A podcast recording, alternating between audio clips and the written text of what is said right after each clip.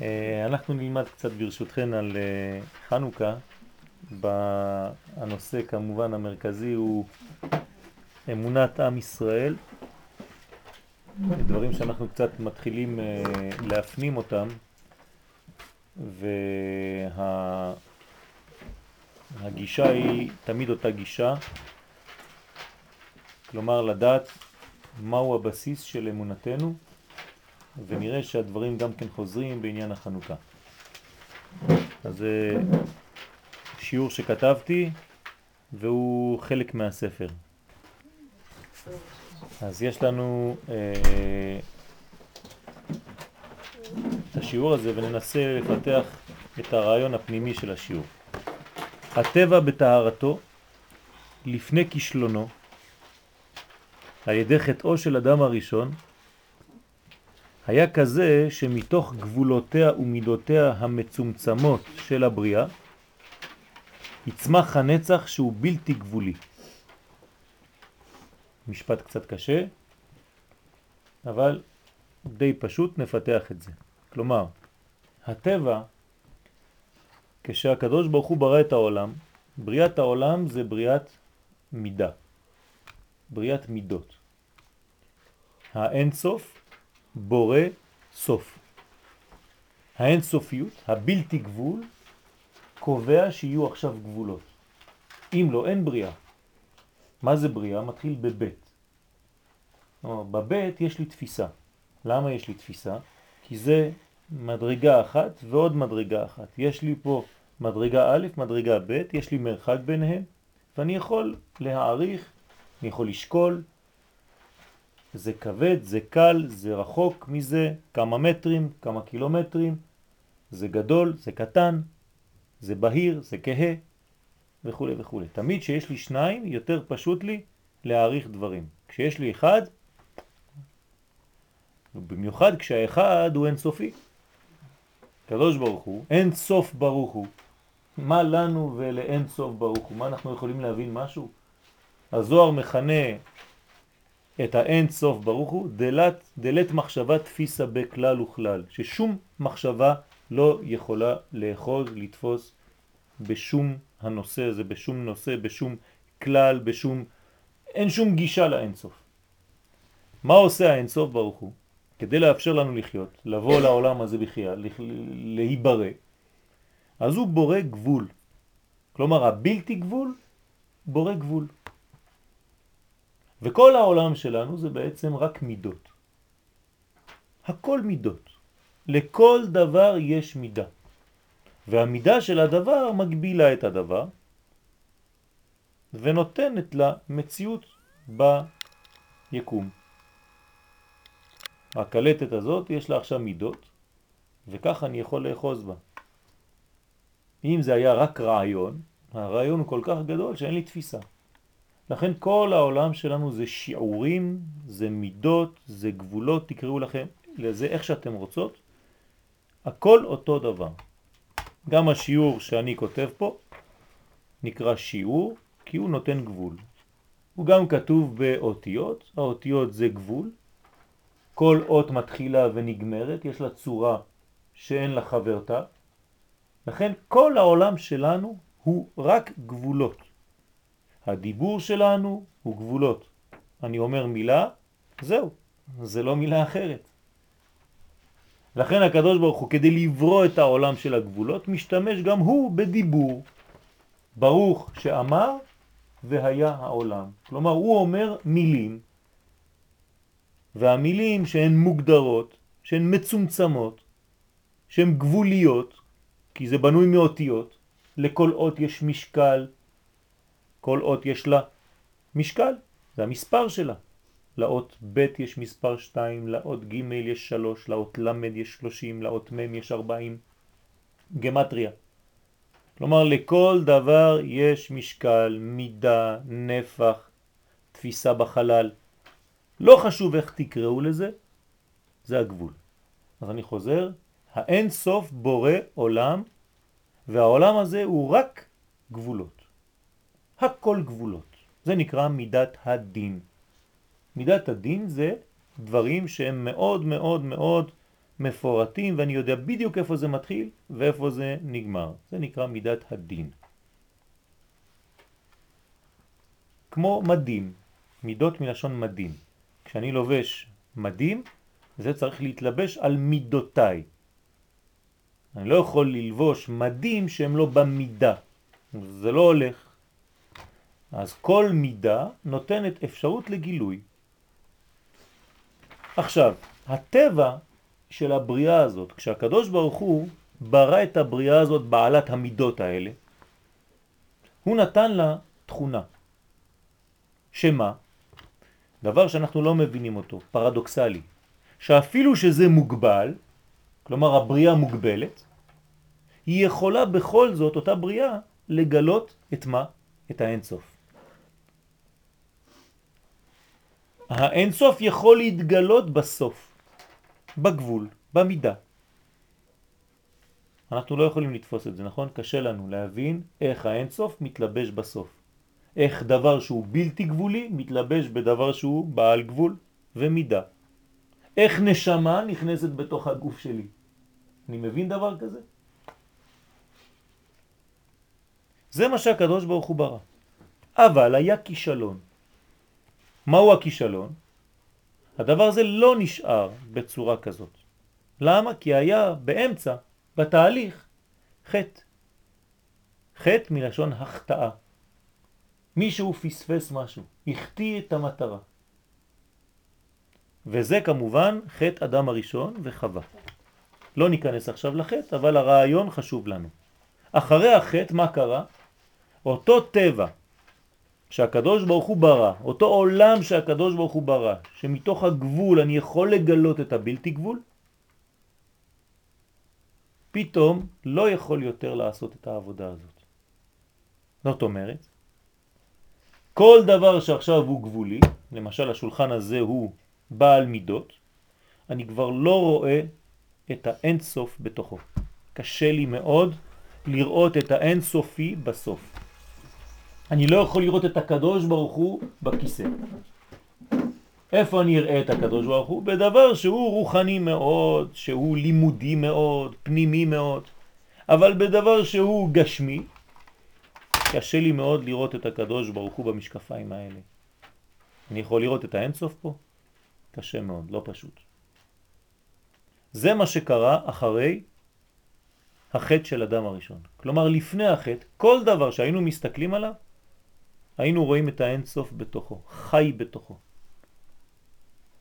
אדם הראשון היה רואה פרה, היה רואה את האינסוף שממלא את הפרה, עד כדי כך שהוא נתן את השם של הפרה וקרא לה פי רש ה פרה. איך הוא ידע? הרי האדם הראשון נתן שמות לבעלי החיים ולכל הדברים. הוא הגדיר את הדברים. איך אפשר להגדיר דברים? אתם יודעים, אדם שחכם זה אדם שמגדיר. מי שלא חכם לא יודע להגדיר. כל מילה הוא יגיד, אה, לא יודע, אה, כזה, אה, כאילו, כל, כל מה שאומרים היום, כן? כל, כל שתי מילים כאילו, וכזה, ו, ולא יודעת, ו... סתם מילים, אתה, אתה מבזבז לפחות 70% מהמילים שלך על שטויות. אתה לא יודע להגיד מילה, כן? ועוד מילה ועוד מילה ברצף ובבניין. אתה צריך תמיד תוספות שלא קשורים בכלל. למה? כי ההגדרות הן קשות. קשה להגדיר דברים. החכם יודע להגדיר דברים והוא לא צריך ללכת לא ימינה ולא שמאלה. כשהוא אומר מילה, המילה הזאת היא בול, זה מתלבש. זאת החוכמה. חוכמה זה כוח ההגדרה. אדם הראשון הייתה לו חוכמה אלוהית, והוא ידע להגדיר כשהוא ראה דבר חי מול העיניים, הוא ידע לומר זה חתול, כלומר צירוף של ח' ת' ו' ל'. ארבע אותיות, זה מה שמחיה את החיה שעומדת מול העיניים שלי עכשיו. כוח עצום. תתארו לעצמכם שאתם לא יודעות ואני מביא לפניכם איזה אלמנט, כן, עצם, ואני אומר לכם, תגדירו לי את זה עכשיו. איך תמציאו שם שמגדיר את הדבר? קשה מאוד. אדם הראשון ידע לעשות את זה. למה? הוא. כי הוא ידע לגעת במהות של כל דבר. איך? בגלל שהטבע נברא בצורה כזו, שהקדוש ברוך הוא בתוך הטבע אפשר את גילוי האינסופי.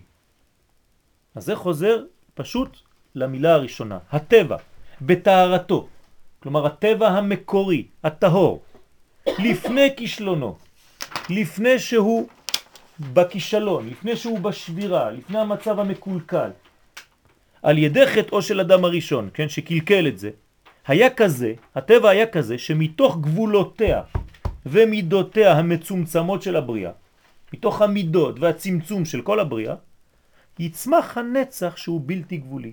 הייתי יכול לראות נצח. נצח זה דבר שהוא ללא גבול, נכון? ממשיך. אז הייתי יכול לעשות את הפרדוקס הזה, את השילוב הזה, בין דבר שהוא מאוד סגור, מאוד מצומצם, ואין סוף. כלומר, שלפני החטא ניתן היה לראות את האין סוף כביכול, גם בחומר הגשמי המוגבל.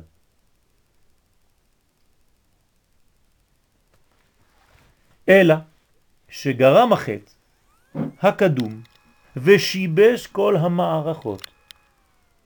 ומאז, בגלל החטא הזה, כל מה שנולד מהגבול והמידה הוא הפסד וחידלון.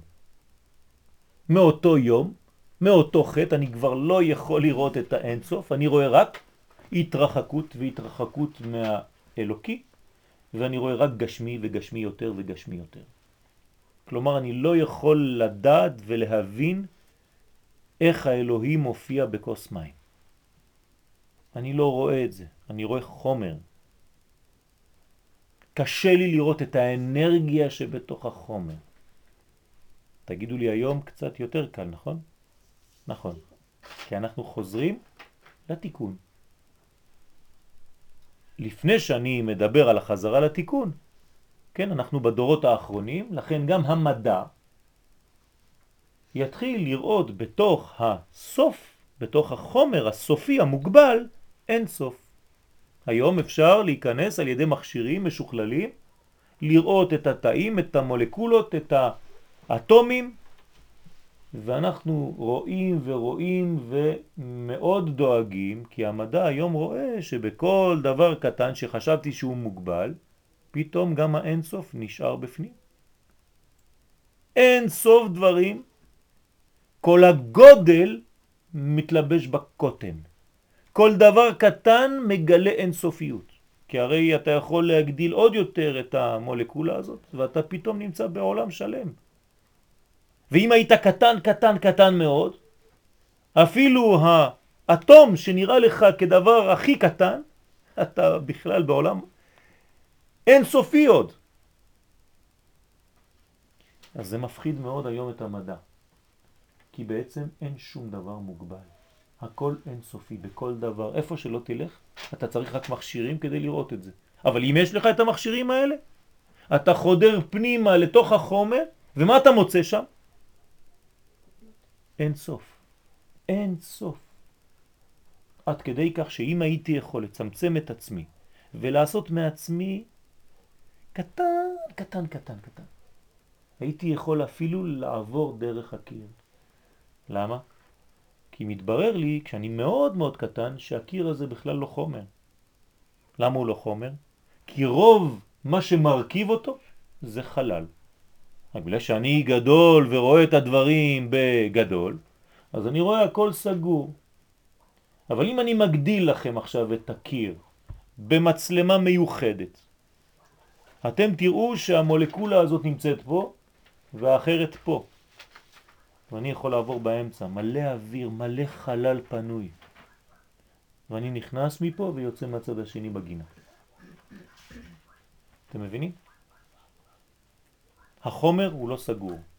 היום המדע אומר שאני יכול לצמצם את כל כדור הארץ, לדחוס אותו ולשים אותו על השפיץ של מחט.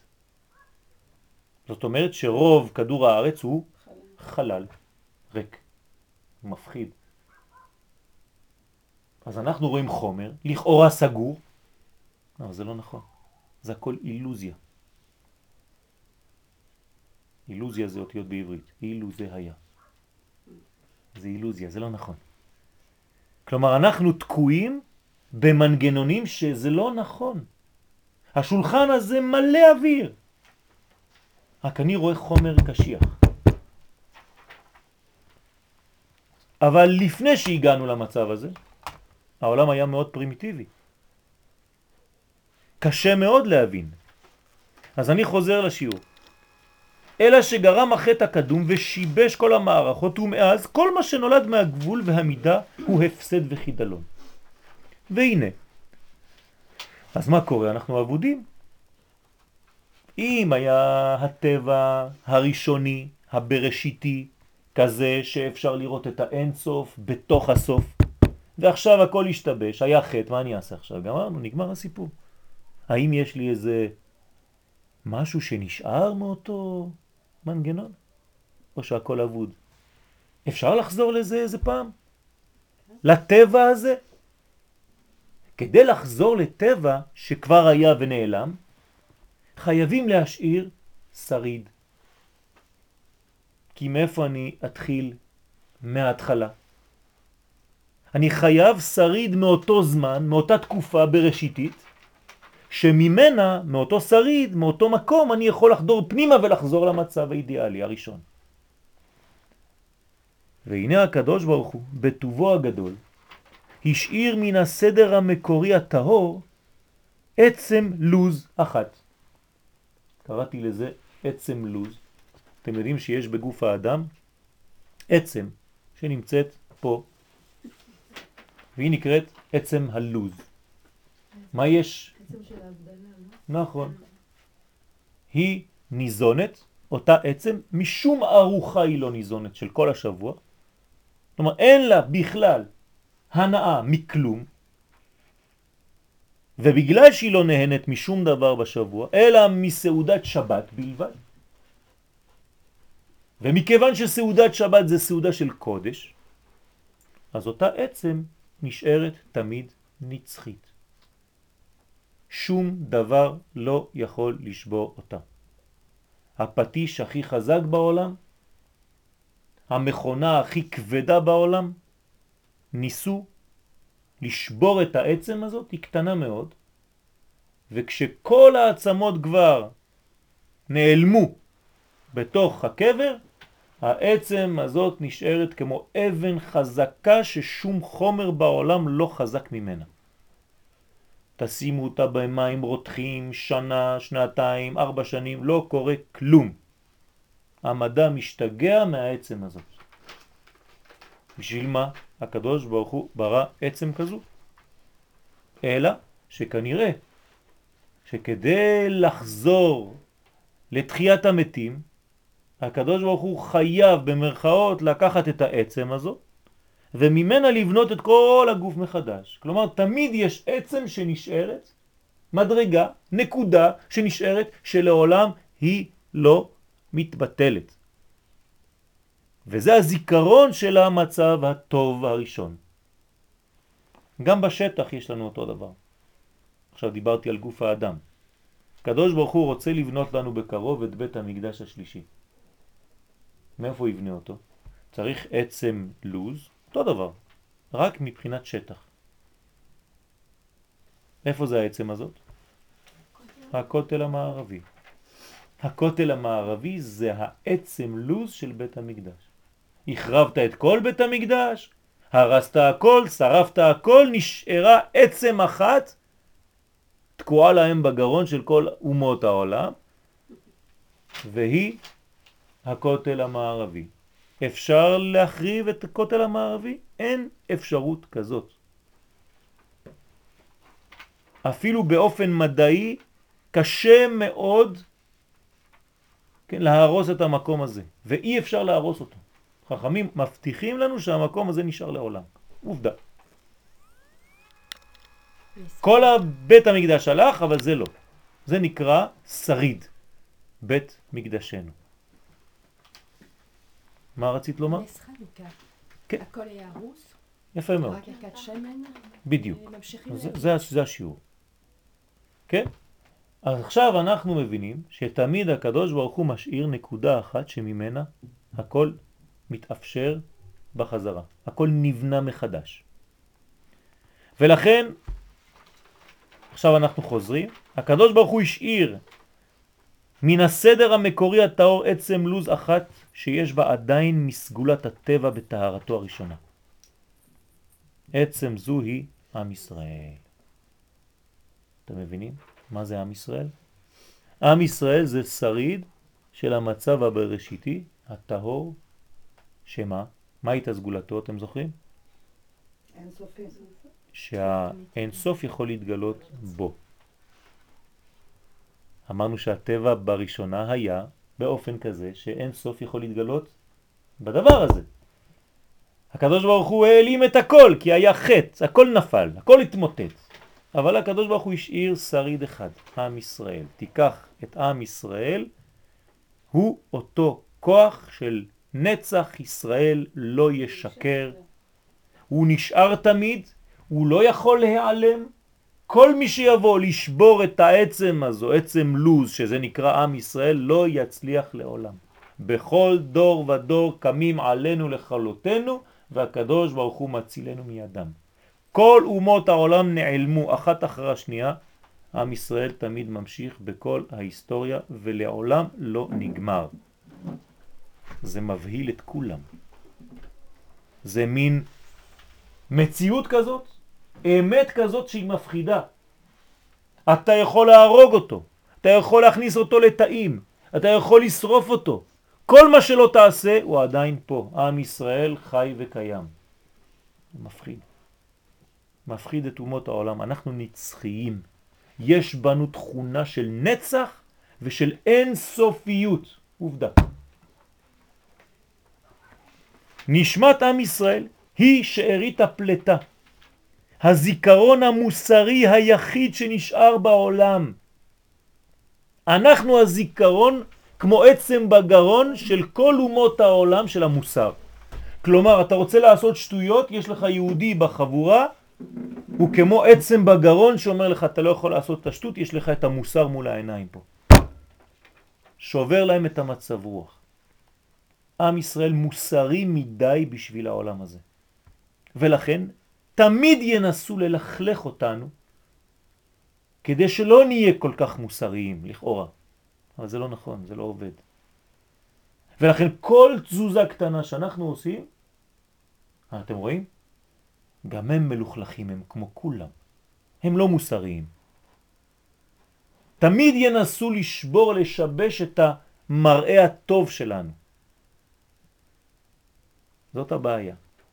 לכן כשמתקיפים אותנו שנים על גבי שנים, אף אחד לא מדבר, אבל אם אנחנו מתקיפים בלי כוונה כדי להגן, פתאום, איך זה יכול להיות? הרי אתה מייצג המוסר, אסור לך, כולם מותר להם, אתה לא. דבר שהוא בלתי נתפס בשכל, ואנשים שואלים, ריבונו של עולם, הם באים בכוונה תחילה להרוג, ואני רק להתגונן. וכולם תמיד נופלים עליי, יוונים נקבצו עליי, אזי בימי חשמנים. אותו דבר גם היום. כלומר הזיכרון המוסרי היחידי שנשאר בעולם הוא כדברי הנביא שמואל א', וגם נצח ישראל לא ישקר. נצח ישראל. מי זה נצח? הקדוש ברוך הוא נקרא נצח. וישראל יש לו את התכונה האלוהית הזאת של לא ישקר. מה המשך הפסוק? נצח ישראל לא ישקר ולא לא ינחם כי כי לא אדם הוא להינחם אומר הפסוק. תשימו לב.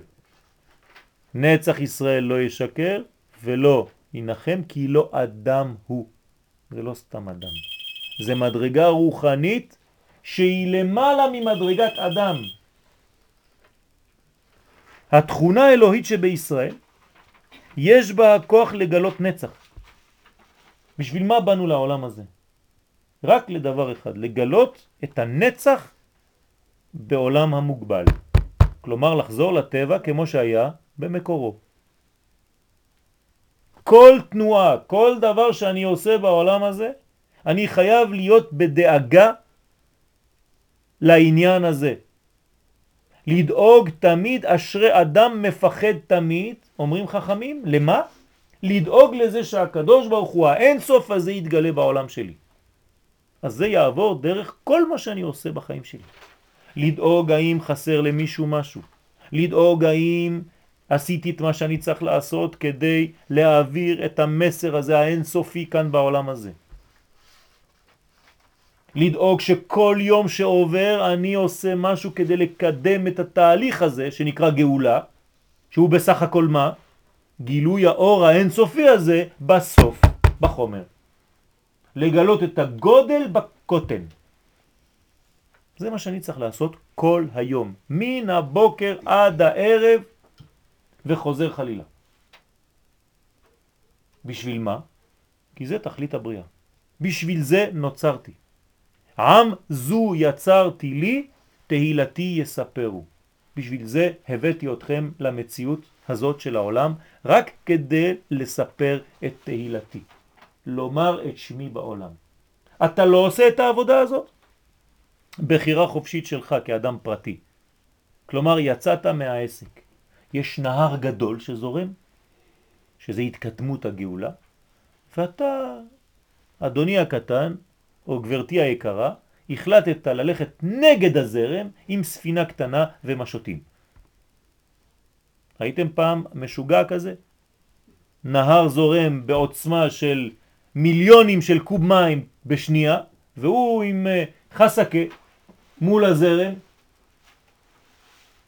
כן, האדם הזה תוך שנייה נעלם, נכון? מכוח המשיכה הזאת. כלומר, תהיה חכם אדוני. הזרם הזה הוא הרבה יותר גדול ממך. אתה יודע מה אתה צריך לעשות? תפוס גל. עם הזרם, באותו כיוון, אתה אפילו לא צריך להשתמש במשוטים שלך. כל תנועה קטנה שלך, אתה מתקדם ב-200 קילומטר לשעה. אתה עם הזרם. אבל הזרם הנכון, האלוהי. רק בדבר הזה יש לנו בחירה חופשית. רק בזה. או שאני נגד הזרם, או שאני הולך עם הזרם. זהו. או שאני סוגר את עצמי ולא מגלה את מה שיש בי, או שאני זורם עם הזרם שזורם בי. בלי לשאול אותי בכלל. נולדתי יהודי? נקודה. נקודה.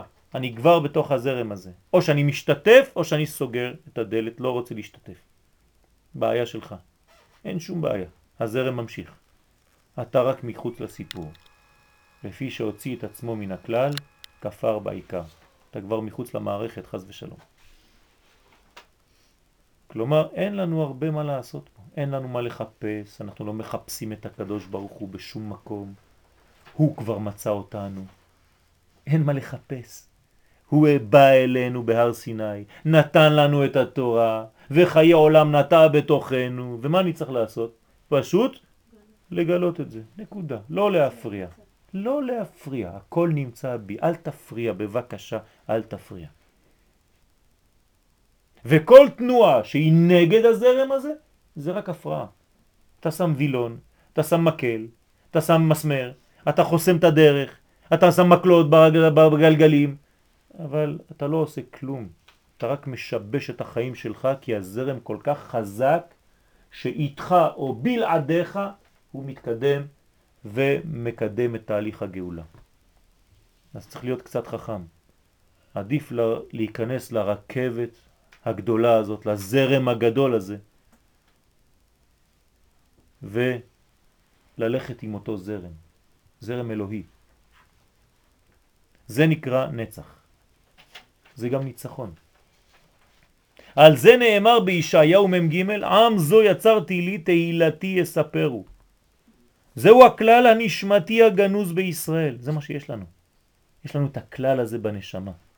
תמון וחבוי הוא בסתר סתרים. המדרגה הכי פנימית שלי, הנקודה הכי הכי פנימית שלי, הכי זהותית שלי בפנים, היא קודש. היא אור גדול. בקודש הקודשים שלו, זה הקודש הקודשים שלנו. בית המקדש זה לא סתם בית בירושלים, על הר הבית. זה כל אחד ואחד מאיתנו יש לו את בית המקדש עם קודש הקודשים שלו בפנים. כל מה שיש בבית המקדש יש בנו, תדעו לכם. יש לנו קודש הקודשים, כן? זה החלק הכי פנימי שבנו, הנשמתי. יוצאים מקודש הקודשים, תדמיינו, תעצמו את העיניים, מה קורה כשיוצאים מקודש הקודשים, מה רואים? אדם שנמצא בקודש הקודשים ויוצא עכשיו, נגיד שאני כהן גדול, אני יוצא מקודש הקודשים, מה אני רואה ימין, שמאל ואמצע? בצד ימין אני רואה שולחן, בצד שמאל אני רואה מנורה, מול העיניים באמצע אני רואה מזבח הקטורת. מה זה כל האלמנטים האלה? דברים פרימיטיביים? לא. יצאתי מקודש הקודשים, אני צריך לתרגם את היציאה שלי מקודש הקודשים למציאות. אז מה יש לי מיד? שולחן, בטן, צריך לדעת איך אני אוכל. מנורה, שכל, צריך לדעת איך אני חושב. אז המנורה שמחוץ לקודש הקודשים, היא מראה לי את כוח השכל של האדם, איך הוא מתרגם את מה שהיה בתוך קודש הקודשים, איך הוא מתרגם את זה למציאות. אז זה עובר דרך השכל, ומול השכל יש שולחן עם לחם הפנים. כלומר, גם כשאתה אוכל בשולחן וממלא את הבטן, גם זה חלק מהקודש. תדע איך לעשות את הדבר הזה. ומזבח הקטורת שמחבר בין שניהם, קטורת בארמית זה קשורת, הטד והשין זה אותיות מתחלפות, כלומר מזבח המקשר בין המדרגות, בין השכל לבין הבטן שלי. ואוי ואבוי כשאני אוכל במסעדה אני רק ביטני, וכשאני לומד תורה אני רק שכלי. אוי ואבוי. בכל לימוד ובכל דבר שאני עושה, אני צריך לשלב את כל המדרגות של הנפש שלי. אני צריך להתרגש בלימוד, אני צריך לבעור בלימוד, אני צריך להיות שכלי בלימוד, ואני צריך להיות מידתי בלימוד, וכו' וכו' וכו'. כל המדרגות שלי משתתפות. כמובן שיש אחד שהוא בעל הבית. באותו זמן, למשל בלימוד, מי בעל הבית? השכל. אבל זה לא אומר שזרקתי את הרגש, שזרקתי את המידות, שזרקתי את הדמיון. לא. הכל משתתף. אם לא, אני חולה רוח. וכשאתה אוכל, אתה לא רק בטן בולעת, אתה גם שכלי, אתה גם מידתי, אתה גם רגשי וכו' וכו' וכו', הכל חוזר. אבל מי בעל הבית שם? הבטן. הבנתם איך זה עובד? אסור להבדיל ולהפריד בין המדרגות, להפריד, לא להבדיל. לכן יש לנו נקודה פנימית בקודש הקודשים. ואין שום אומה ולשון יכולה לטמאו. כלומר, יש לי מדרגה בנפש שלי פנימה, ששום דבר זר לא יכול לבוא לשבש, לפגום, לשבור, כמו עצם הלוז. אף אחד לא יכול לבוא לגעת בזה, זה לא שייך לאף אחד, אף אחד לא רואה את זה אפילו.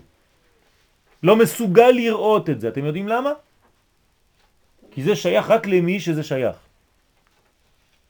יש מטבע של עשרה שקלים על הרצפה, יכולים לעבור כמו במנהטן עשר מיליון איש ואף אחד לא יראה את המטבע הזאת, רק אתה. למה? היא מחכה לך, משמונה בבוקר כבר עברו פה עשרים אלף איש, אף אחד לא ראה, כולם דרכו עליה. אתה בא אומר, וואי, מטבע, היא שלך. היא הייתה שלך מההתחלה, היא חיכתה לך. יש מיליארדים של תפוחים בשוק, רק עשר אלף מגיעים לשוק מחנה יהודה בירושלים, ורק אחד מחכה לך בשוק, תפוח, שכשאתה מתקרב אליו בשוק, הוא עושה לך קח אותי. הוא קורא לך, ואתה אומר, זה מוצא חן בעיניי. למה? כי הוא שייך לך. שם יש לך עבודה. אברהם אבינו נכנס למערת המכפלה ורואה את אדם הראשון, אור גדול. אפרון, שהמערה שלו, נכנס למערה, הוא רואה מה? חושך, כלום. למה? מי ששייך לו הדבר, אז הוא רואה את הדברים. אברהם אומר לו, אני קונה. אומר לו, מה אתה קונה? חור באדמה, הכל שחור פה. הוא אומר, עזוב, תן לי, אני קונה פה. ככה זה בחיים. הדברים שייכים לבעליהם. אף אחד לא יכול לגנוב לכם את מה ששייך לכם. אף אחד. זה אמונה אמיתית פשוטה. מה שאתה צריך להרוויח אתה תרוויח. אף אחד לא ייקח לך את הפרנסה, אף אחד לא יגנוב לך משהו, ואף אחד לא יבוא וזה, זה, זה, זה. הכל בלבולי מוח שטויות במיץ עגבניות. מה ששלך, שלך ותקבל אותו. אל תפחד. היוונים נכנסו לבית המקדש, אומרת הגמרא, וטימאו את כל השמנים.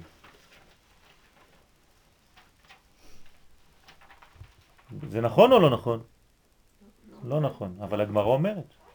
נכנסו להיכל וטימאו כל השמנים, ככה כתוב. מסכת שבת, דף 21. הם חשבו, בעיניהם זה היה הכל, הם כבר חיסלו את כל השמנים. אתם יודעים מה זה שמן? שמן זה חוכמה. שמן זה מדרגה עליונה שהיא למעלה מן הטבע. שמן זה מספר שמונה. שמן זה נשמה, זה אותן אותיות. שמן זה נשימה. כל זה הם רצו להרוס, כל זה הם רצו לתמה. מה זה לתמה? לאטום. טומאה זה אטימות. אותו דבר. זה טמטום וניטמתם בה. אתה הופך להיות מטומטם כי אתה אטום כי שום דבר לא נכנס, לא חודר פנימה. אפשר להיכנס לעשרה שיעורים, מיליון שיעורים, ואתה כמו בול עץ, לא מבין שום דבר. שום דבר לא חודר לך לתוך המציאות שלך. למה? כי אתה סתום, אטום, חתום, תמה. תפתח קצת, תטהר את עצמך. תתיר את האיסורים האלה שנאסרת בהם, בכבלים האלה, ואתה תראה כמה הזרם הזה יחדור לך למציאות, אתה לא תאמין. דברים היוצאים מן הלב נכנסים אל הלב. נכנסו היוונים וטימו את כל השמנים. נכנסו החשמונאים אחריהם, גם הם שחקנים מסוג שמונה, חשמונאים. הכל שמונה, שמונה ימים. בני בינה ימי שמונה. חשמונה. נכנסו החשמונאים ומצאו פח אחד של שמן שהיה חתום בחותמו של כהן גדול. למה הם לא ראו את זה? למה היוונים לא ראו את זה? כי אי אפשר לראות את זה. זה הנשמה הפנימית של עם ישראל. פח אחד. הדיוק הוא, הוא על המילה אחד. זה מילת המפתח. למי שייך האחד הזה? לנשמת ישראל. היוונים יכולים להסתכל על הפח הזה ולא לראות אותו. כמו שאפרון נכנס למערה ולא ראה כלום. אתה לא צריך לעצום לו את העיניים, הוא לא יראה. תשים לו את זה מול העיניים, הוא לא יראה את זה. כי זה לא שייך לו. זה לא העולם שלו. הוא לא מודע לזה, הוא אף פעם לא ייגע בזה והוא לא יבין בכלל על מה אתה מדבר.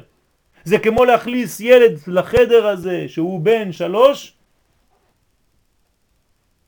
הוא לעולם לא יראה את הספר הזה. כי זה לא מדבר אליו. הוא יראה את זה, כי הוא יתחיל לשחק עם זה. זה מה שמעניין אותו. ותגיד לו, מה היה בחדר? הוא לא ראה כלום, לא את הספרים, לא את המנורה, לא כלום. רק דבר אחד, או את צבע הקיר, כי זה מעניין אותו, או את האלמנט הזה, או איזה דבר שמצא חן בעיניו. וכשהוא יהיה גדול בן 20, הוא יספר לכולם, פעם נכנסתי לחדר שלא היה בו כלום, רק קיר כחול.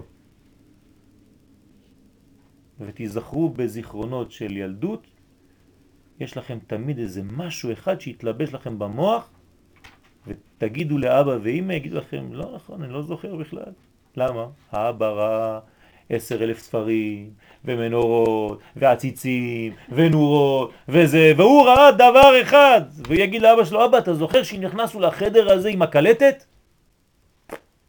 זה קלטת.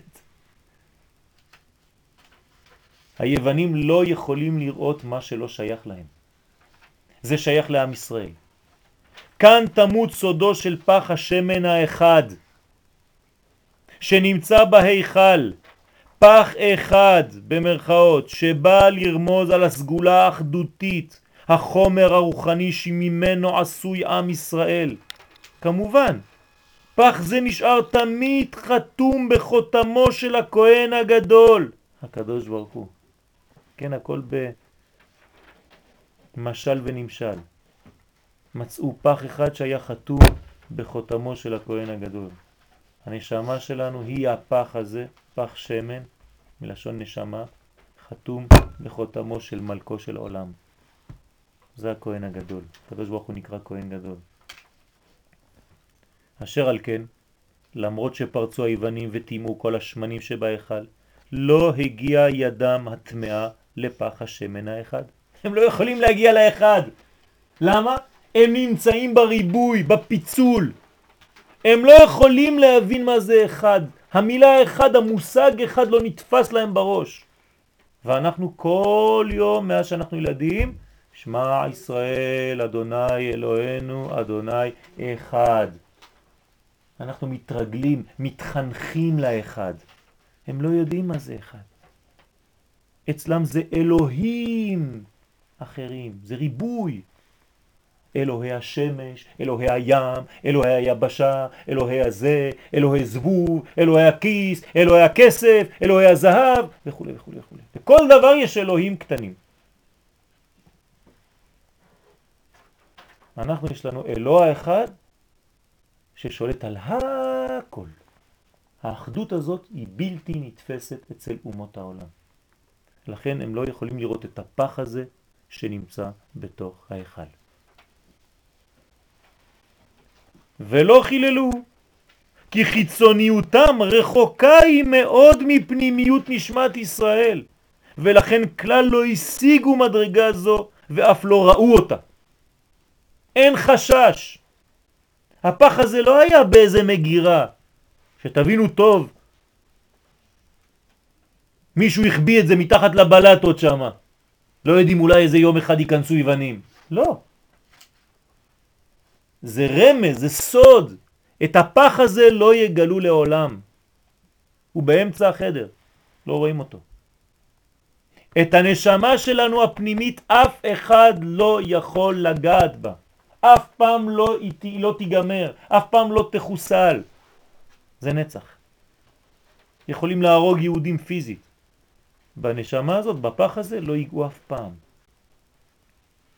ממצב של חיליון והפסד, שהיו לכאורה בלתי נמנעים בשביל ישראל. כלומר, אבודים, אבודים. אימפריה שלמה נגד משפחה קטנה של כמה אנשים. נגמר, אבוד, נכנסו לבית המקדש, מה אתה רוצה לעשות מזה? הכניסו שם חזירים, טימאו את הכל. יש בכלל מצב לחזור לדבר הזה? אדם רגיל מן השורה היום, מה היה אומר? עזוב, אני כבר מיואש. אין כבר מה לעשות, נמאס לי, כל החיים שלי אותו דבר. נכנסו הם להיכל. זה הכוח.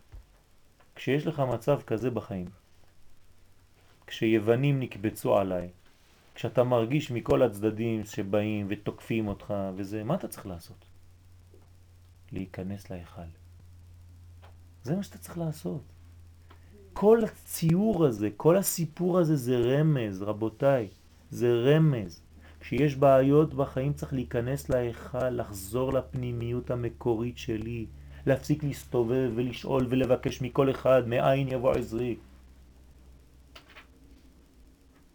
העזרה הגדולה באה מהפנימיות הכי פנימית שלי, כשאני מוצא את פח השמן האחד בתוך גנזי נשפטי. זאת העזרה האמיתית. נכנסו להיכל ושם אתה חייב למצוא, כי זה קיים, זה נמצא.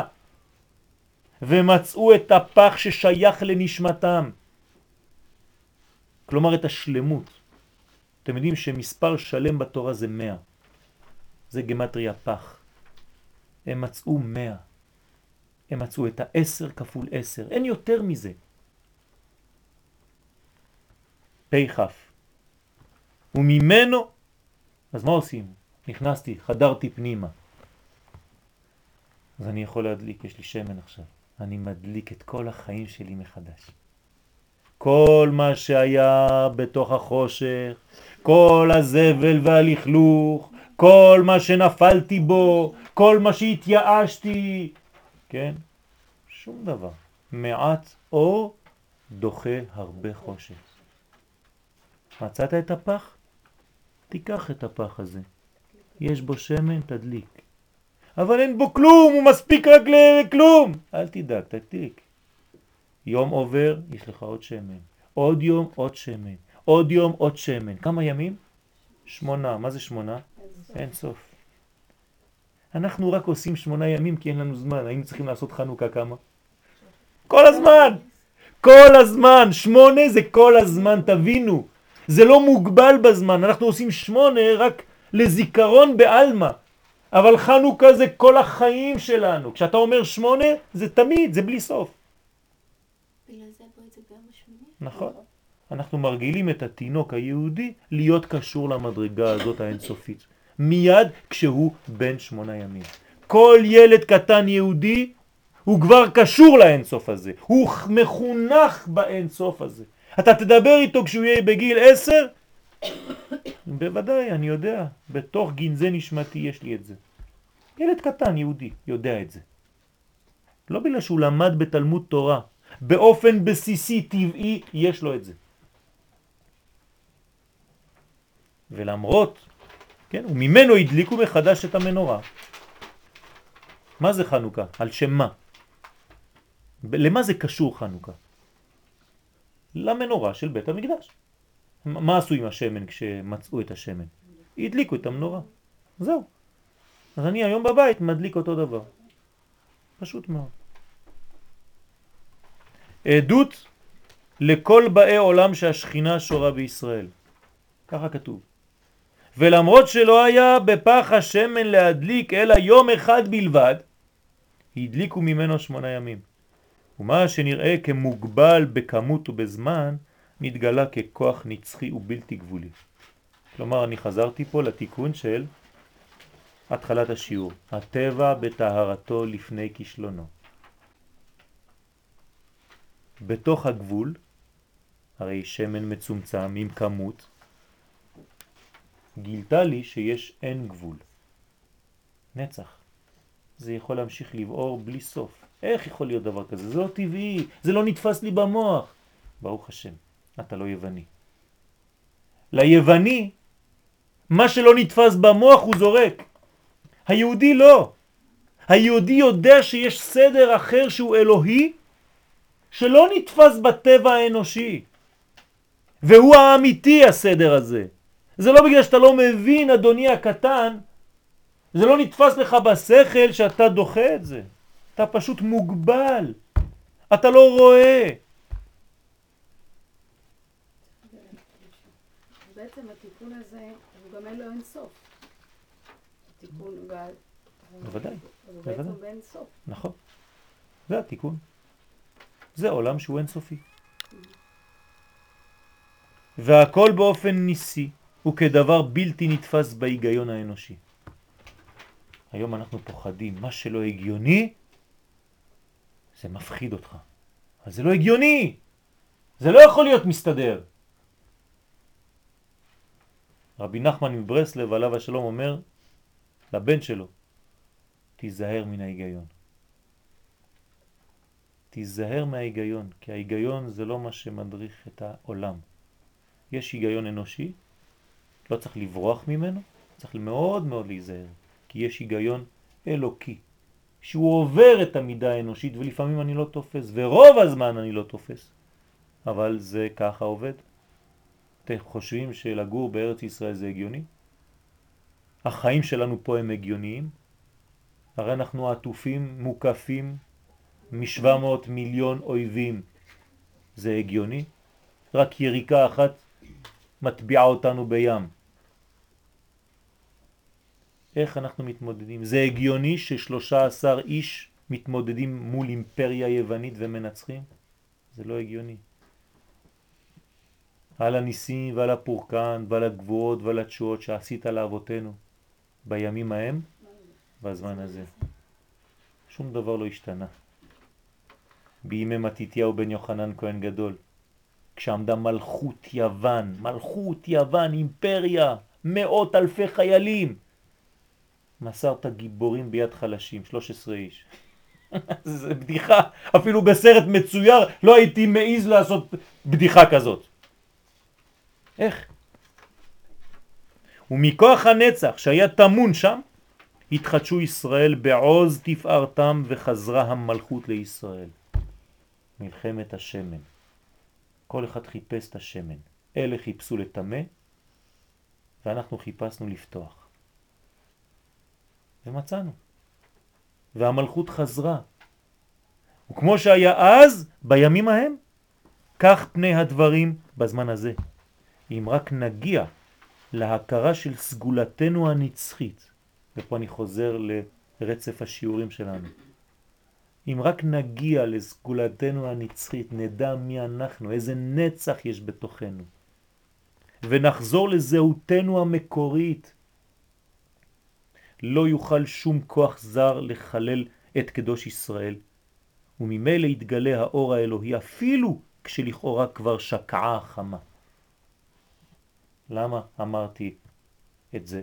כי זה מה שכתוב בגמרא. מתי מדליקים את המנורה? כששקעה החמה. כן, חנוכה, מתי מדליקים? בשקיעה.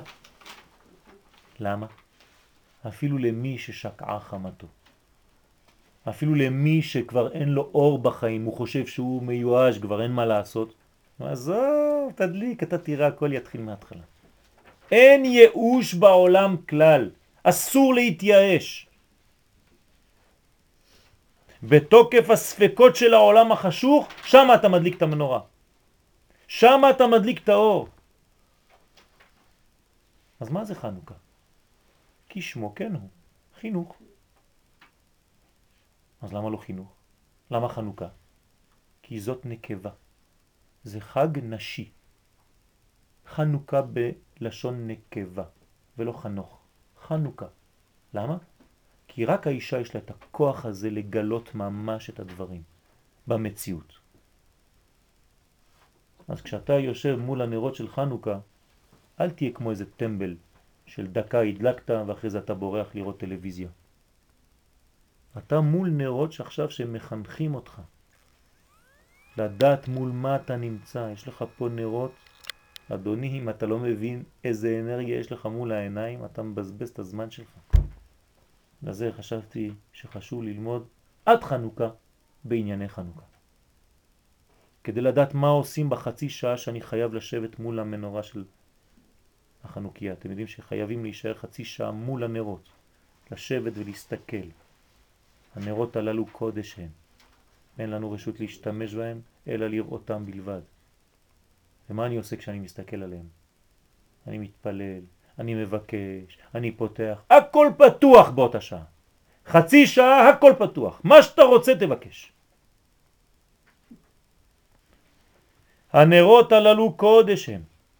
דרכם אנו מתחנכים לקראת הופעת הקודש העליון, מחנכים אותנו לביאת המשיח, זה מה שיהיה.